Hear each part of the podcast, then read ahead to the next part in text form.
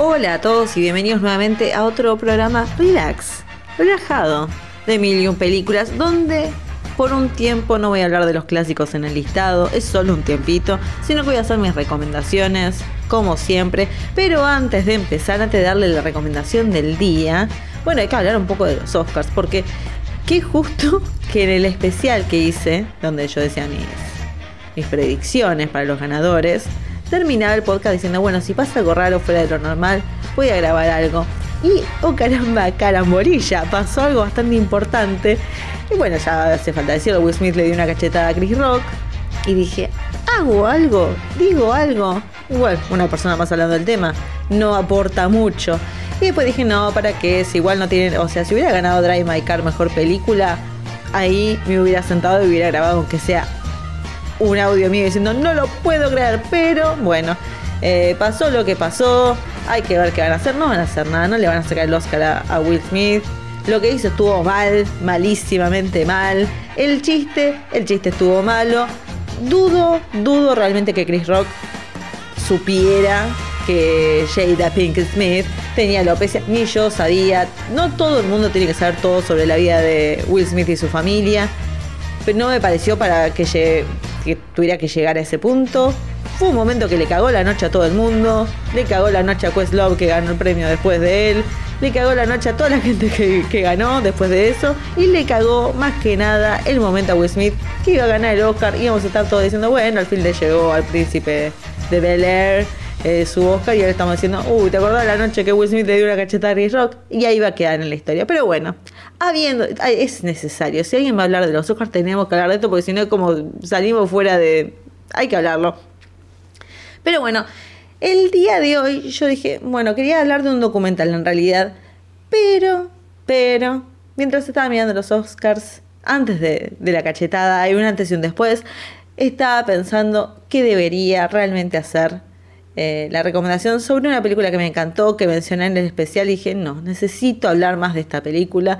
Y estoy hablando de The Worst Person in the World, esta película de Noruega, del director Joaquín, yo digo Joaquín, lo debo estar pronunciando mal, pero bueno, Joaquín Trier, con guion de él y de Skill Vogt, y con la gran actuación, gran actuación de Renata Reinsbe eh, otra gran actuación de Anders Danielsen Lie y Herbert Nordrum, que ya dije todas grandes actuaciones, él también actúa muy bien. Vamos a decirlo, todos grandes actores, una historia que, bueno, como yo siempre digo, cuando empieza una película uno se tiene que enganchar en los primeros minutos y así ocurre en esta historia donde nos cuentan un poco, se hace como un resumen de la personalidad de Julie, que es la protagonista, la supuestamente peor persona del mundo, que ya empieza con ese guiño, ese esa humorada en cierto sentido de decir, empezó estudiando tal cosa, se dio cuenta que quería hacer otra. Cuando empezó esa otra cosa, se dio cuenta que quería hacer otra cosa. Algo así.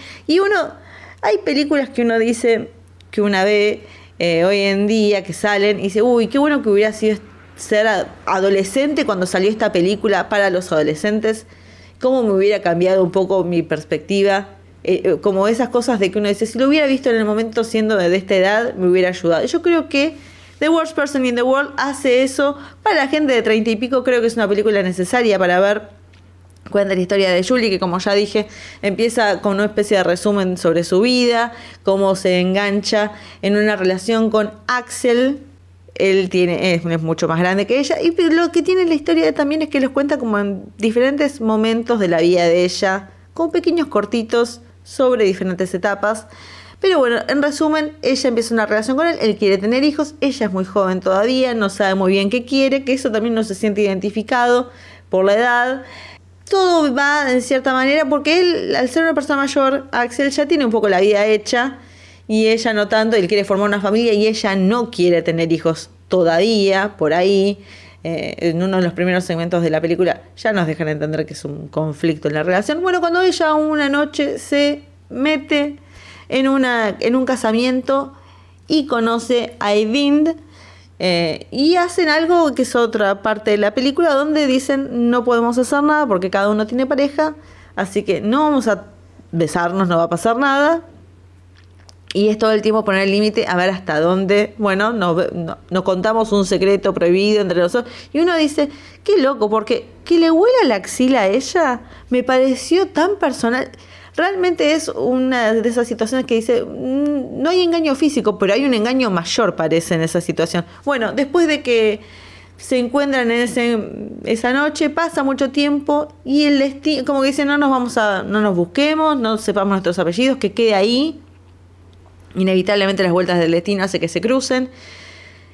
Y ella se presenta en la situación de, de terminar su relación por esta persona. Y otra cosa que quiero destacar de la película, porque hay cosas que se dicen, bueno, la, la, escena esa donde hay mucha intimidad entre estos dos personajes y no es técnicamente un engaño, pero sí lo es, es un engaño fuerte.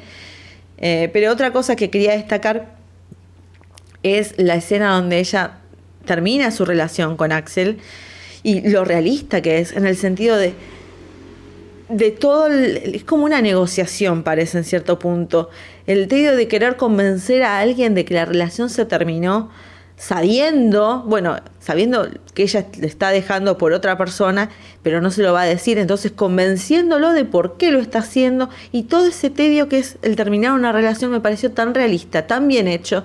Dije, está tan bien llevado y no es algo normal de ver en una película, no es tipo Forgetting Sarah Marshall que ay me quedé en bolas y es un momento gracioso, no, te muestra todo lo que es resumido, pero es todo un tema y está muy bien hecho. Y la verdad que la película me parecía entretenida, me atrapó muchísimo, me encantó el personaje de ella, me encanta la actuación de Renata Reinsbe, eh, esta Dakota Johnson de Noruega, porque es igual, es igual. Eh, me pareció excelente su actuación. Y hay una parte en la película en la que pasa algo, no quiero decir qué pasa, de ahí en adelante para mí fue un mar de lágrimas constante. Me, tocó tanto, por eso quería destacar mucho la actuación de, Anders Danielsen Lie, porque está tan bien. Y lo que pasa después, y ella se le presenta un conflicto importante, y la película cambia. Para mí cambia, no para mal, sino que toma otro tono, sin dejar de ser honesta, sin hablar de las relaciones genuinas y de ella como personaje principal que, tiene sus fallas y demás, pero pasando, pasando por un momento que es que marca la vida de alguien y cómo vemos después en poco tiempo cómo eso la afecta para, para bien, según lo que a mí me parece. Pero sí, no quiero contar mucho más de lo que pasa, pero me pareció realmente una forma... El otro día estaba viendo en un video de YouTube unos críticos hablando y decían, ¿cómo será que agarran eh, la comedia romántica en cierta medida en otro país? Y no sé si será que es por el país que a uno le parece más fresco. Es como, escuché, es una comedia romántica. Sí, es una comedia romántica, pero también es un análisis de una persona.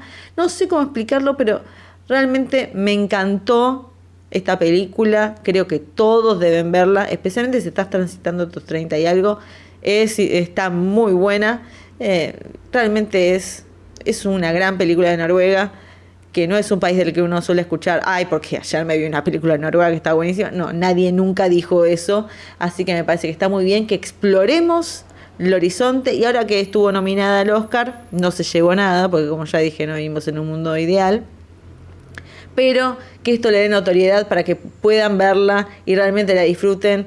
Se van a reír, se van a sentir identificados tal vez y si, si tienen mi sensibilidad van a llorar un montón. Un momento dije, ¿por qué estoy llorando tanto? ¿Por qué me está afectando tanto esta historia? No sé, un psicólogo, por favor. Eh, pero la verdad que me encantó, me pareció que, que deja un mensaje realista y esperanzador. Y nada, la verdad que quiero saber mucho más de este director, que sé que hizo como una trilogía sobre Oslo, así que voy a investigar sobre el tema, pero realmente quiero ver qué hacen todos estos actores después de, la película y, ver qué nos depara a futuro para seguir esta carrera, porque veo eh, cosas muy buenas para Joaquín, que debo estar pronunciando mal el nombre, pero no importa. Así que bueno, esa quería decirlo, quería salir del mundo de los Oscars, pero de vuelta eh, necesité sacarme de encima esta recomendación y tal vez la semana que viene pueda hablar del documental que, quería hablar, así que prepárense, se viene una recomendación de documental y dentro de muy poco volveré con los clásicos, pero por ahora vayan a ver The Worst Person in the World, que en realidad nadie es tan malo, nadie es la peor persona del mundo y todos somos humanos, los dejo con eso. Así que nos veremos y será hasta la próxima recomendación.